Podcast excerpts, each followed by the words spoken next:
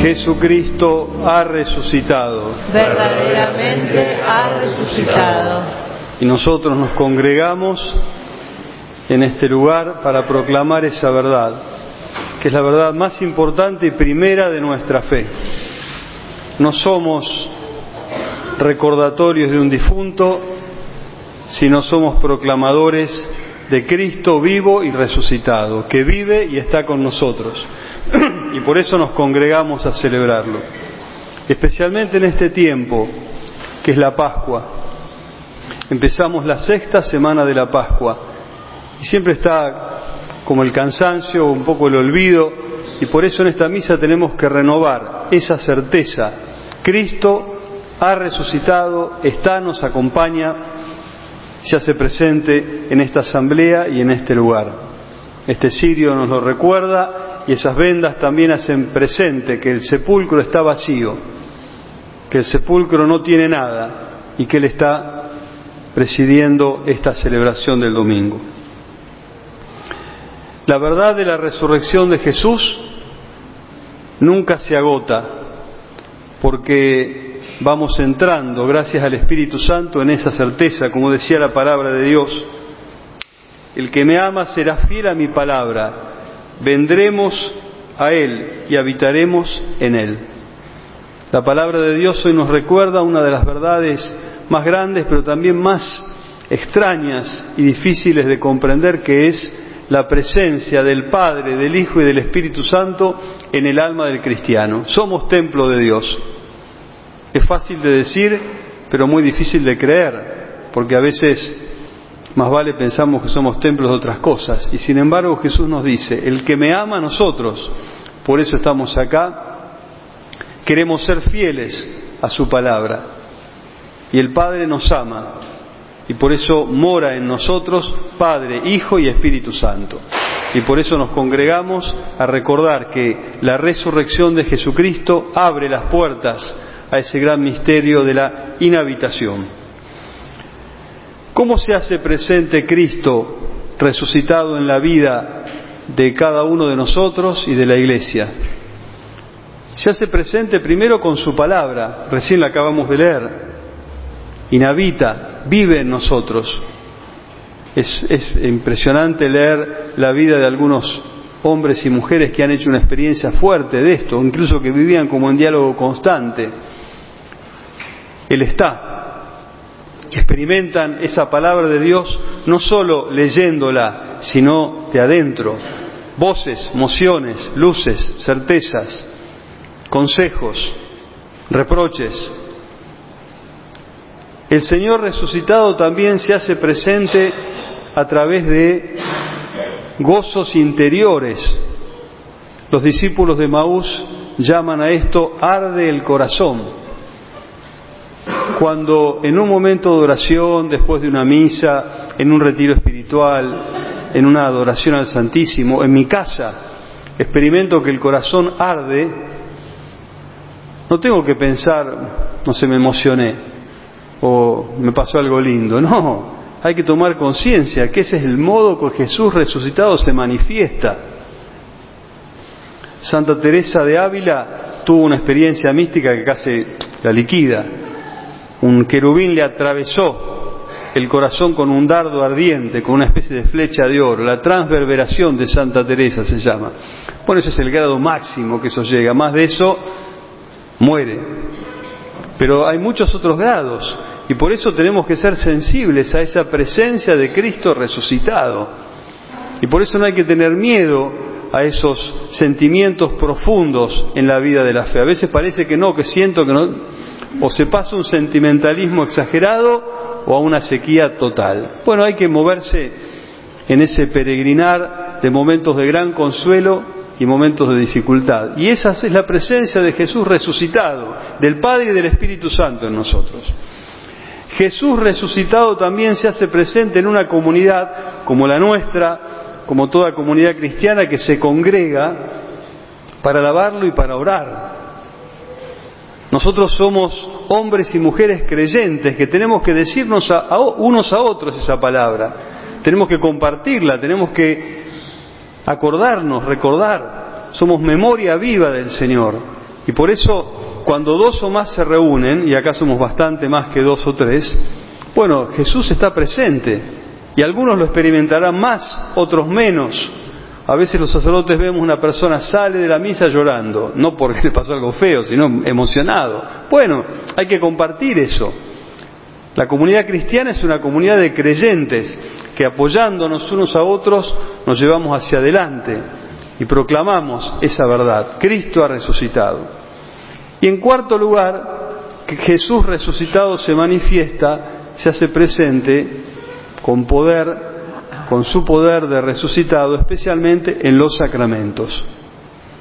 Por eso, en esta semana, en esta Pascua hemos tratado de ir tocando cada domingo un sacramento, el bautismo, el orden sagrado, la confirmación. hemos ido hablando de distintos sacramentos en los cuales Jesús se hace presente resucitando. En la confesión, en el sacramento de la penitencia, nos resucita a la vida de la gracia. En el bautismo nos resucita a la vida nueva. En la confirmación nos resucita al envío. En el orden sagrado nos resucita a través del buen pastor. Y hoy una palabra nomás sobre el sacramento del matrimonio. Hace unas semanas el padre Teo habló del sacramento del orden sagrado y la gente dice estos están pescando porque andan con sequía. No es así. De buenos matrimonios surgen buenas vocaciones sacerdotales y consagradas. Y por eso, bueno, tenemos que recordar este sacramento grande e importante cada persona vive este sacramento de diversos modos. Yo lo he vivido a través de lo que me transmitieron mis padres. Otros lo viven en la esperanza de recibirlo en algún momento. Pero es un sacramento que San Pablo llama muy grande. Esto es algo muy grande, dice. Y es un sacramento en el cual Cristo resucitado se hace presente, a veces en el momento, otras veces porque de algún modo nos lo transmiten y otras veces porque estamos esperando. ¿Cuándo lo recibiremos? Y bueno, cuando el Señor quiera. No siempre uno puede y las circunstancias de la vida lo permiten. Pero siempre es un punto al cual o hemos llegado y queremos relanzarnos o estamos caminando a la espera de. Es real que cada vez se casa menos gente, el otro día, yo vivía en, Buenos Aires en una iglesia, teníamos 10, 11 casamientos por noche. Uno y otro y otro pasaban ahí las novias como... y lo llamé al párroco y le pregunté, ¿y cómo andan los casamientos? Casorios, decíamos nosotros, ¿no? ¿Cómo andan los casamientos? No, nada, nada. No, ya no hay más. Bueno, es cierto también que muchos casamientos se como se, se, terminan.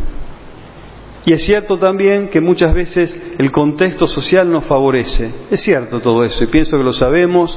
Muchos jóvenes ya no se casan más, viven juntos. Pero como me dijo una persona la otra vez, también es cierto que aquellos que decidan libremente y por espíritu de fe acercarse a este sacramento, bueno, tendrán un compromiso mayor y la luz será mayor una gracia mayor, una bendición mayor y también un compromiso de irradiarlo de un modo más pleno. Este sacramento es el sacramento en el cual Cristo resucitado se hace presente no sólo en el momento en que los novios toman sus compromisos matrimoniales, sino a lo largo de la vida de ese matrimonio, de esa pareja, Muchas veces Él se va a hacer presente para resucitar ese amor que es fácil prometer un día, pero no debe ser tan difícil. Yo no tengo ese problema, gracias a Dios, soy soltero, pero no debe ser fácil renovarlo continuamente y necesitamos esa presencia de Cristo resucitado que acompañe el caminar, el peregrinar de aquellos que han hecho esa promesa o aspiran a hacerla en algún momento. El sacramento del matrimonio es un sacramento muy extraño. Está lleno de, como podríamos decir, privilegios especiales. Por ejemplo, ya no pasa más, pero antiguamente llegaba un emigrante al país con una mano atrás y otra adelante, como se suele decir. Le iba bien, hacía fortuna, consolidaba su posición económica, se acordaba de una chica que conocía en su pueblito en Europa, escribía una carta, ¿me podría venir fulanita si nos casamos? Por supuesto, decía la familia, que se case antes. Y se casaba por delegación, él acá y ella allá. El obispo tiene el privilegio, en algunos casos, cuando uno de los cónyuges no quiere, por distintos motivos, casarse, como decimos por iglesia, de realizar una sanación en la raíz y permitir que esa unión, que quizás fue civil, se convierta para una de las personas en sacramento. Es un sacramento tan raro y tan resucitador que yo puedo casarme porque sí, no tenía fe, no creía, pero si en algún momento de mi vida, y como pasa muchas veces, recupero mi fe, vuelvo a pensar eso, reverdece se llama sacramento ligado, estaba trabado, pero cuando la persona recupera la fe y abre, ese sacramento vuelve a fluir. Y la gracia sacramental vuelve a derramarse o se derrama por primera vez en aquellos que contraen.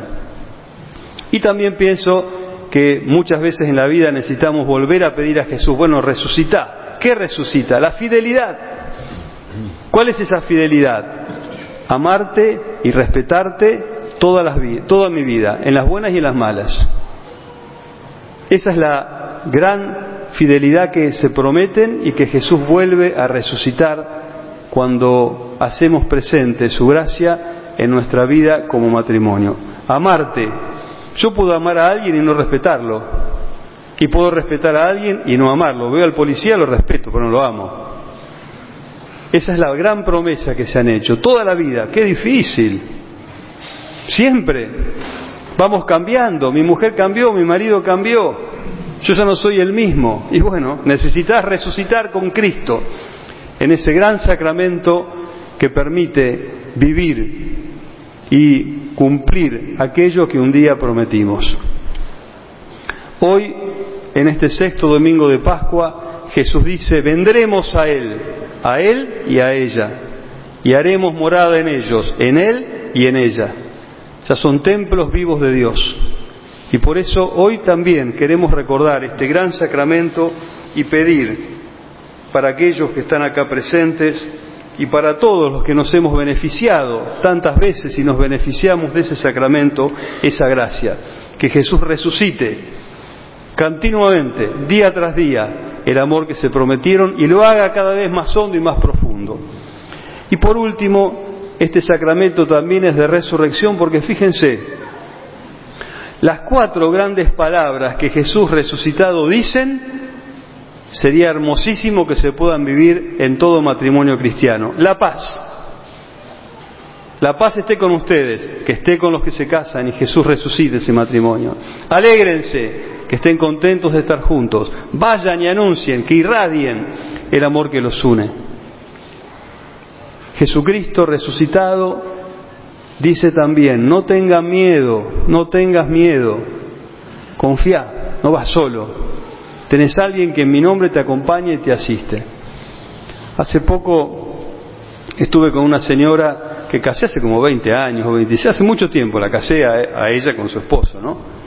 Y estuvimos charlando, no sé, cuando se va me empezó a hablar tan bien de su esposo, y algo que como que no sé, me pareció raro. Y a la noche me puse a pensar, ¿y por qué esto me llamó tanto la atención? Porque me habló tan bien de su marido, que era genial.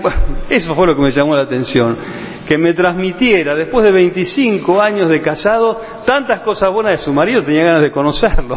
Presentámelo, debe ser un genio. Bueno, qué bien, pensé, cómo la gracia de ese sacramento sigue actuando, sigue impulsándola, a descubrir cosas nuevas en Él, a crecer, a avanzar. Hoy recordamos que Jesús resucitado, presente en los sacramentos, irradia en su iglesia a través de este gran sacramento, al cual todos nos hemos beneficiado por el testimonio de tantos matrimonios que nos rodean, al cual todos aspiramos. Yo algún día también me voy a casar en el cielo. Nos uniremos en amor a Dios para siempre. Así dicen los místicos. Y otros esperamos para llegar, cuando Él quiera, a vivir de ese modo y prepararnos al encuentro con Él. Acá veo mucha gente joven, que pienso que no estarán casados, pero se estarán preparando. Si la charla del Padre Teo no los tocó, que los toque esta. Se estarán preparando. Y qué importante es prepararse bien. No solo hacer el cursito, sino uno se prepara bien aprendiendo a amar y a servir en su casa y en su familia, aprendiendo a respetar y aprendiendo a compartir aprendiendo a dejar pasar y aprendiendo a hablar. Y eso se aprende no en el cursito prematrimonial, se aprende en la casa y en la familia. Por eso, si un chico, una chica quiere prepararse para el matrimonio, empiece ya. Que no tengo novio, ¿qué te importa? Lo buscará después. Ahora, prepárate para cuando aparezca, puedas, con la gracia de Dios, vivir bien un matrimonio. Uno se prepara aprendiendo a conocer cómo, cómo amo yo, el arte de amar, el arte de olvidarme de mí, vivir para el otro, el arte de perdonar, el arte de volver a renovar aquello que está en mi corazón, madurando afectivamente, combatiendo los celos, las envidias, el victimismo, bueno, todas cosas que estorban y nos impiden, cuando aparece esa persona, poder amarla como Dios quiere que la ame. Bueno, me contaron una vez, les cuento una historia, que había un sacerdote como yo hablando del matrimonio, hablaba y hablaba y hablaba, y de pronto una persona se paró y le dijo, ¿y usted qué habla? Si usted nunca se casó, no sabe nada. Y el sacerdote le dijo, mire, yo no me casé, pero escucho tanta gente tantos matrimonios, tantos esposos, tantos esposos que soy un experto, no en su caso, sino en el matrimonio. Bueno, yo no digo lo mismo porque no escucho tanto, pero he leído buenos libros. Amén. Pedimos al Señor en este sexto domingo de la Pascua, en que Él nos dice que vendrá, habitará y morará en nosotros, que se haga presente con su resurrección y que se haga presente especialmente en todos los matrimonios que aquí están, preparándose cuando Él decida para unirse en ese sacramento, celebrando la bendición que ya han recibido y renovándola con el poder de su resurrección que solo Él tiene. Prometo serte fiel en la salud y en la enfermedad, en la prosperidad y en la adversidad, amándote y respetándote durante toda mi vida. Amén. Amén.